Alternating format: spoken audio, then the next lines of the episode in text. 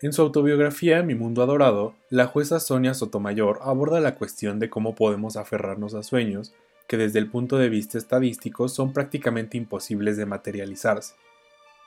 La primera jueza de origen latino en la Corte Suprema de Estados Unidos menciona que el tiempo le ha enseñado que no podemos valorar los sueños de acuerdo a las probabilidades que tenemos de que se conviertan en realidad. Lo anterior, debido a que el valor verdadero de los sueños reside en despertar en nosotros la voluntad para aspirar a lograrlos.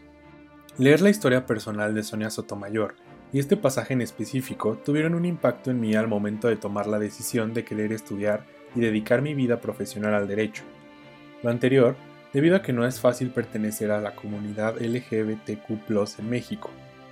No es común conocer a profesionales, políticos o figuras del gremio jurídico que pertenezcan abiertamente a este colectivo en nuestro país. Al momento de escoger una carrera universitaria y descubrir mi pasión por la diplomacia y el derecho internacional, no pude evitar preguntarme si algún día podría ejercer mi profesión y servir a la sociedad siendo quien soy en realidad.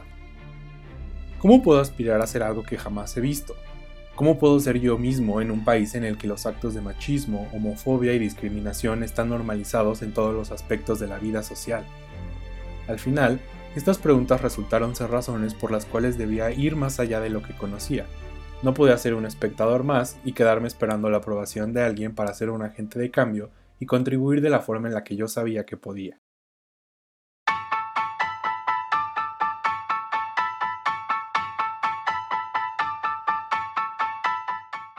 Siempre he creído en la importancia de compartir historias. Considero que transmitir y al mismo tiempo recibir conocimiento y experiencia son una de las mejores herramientas que tenemos los seres humanos para resolver conflictos y mejorar nuestras condiciones de vida.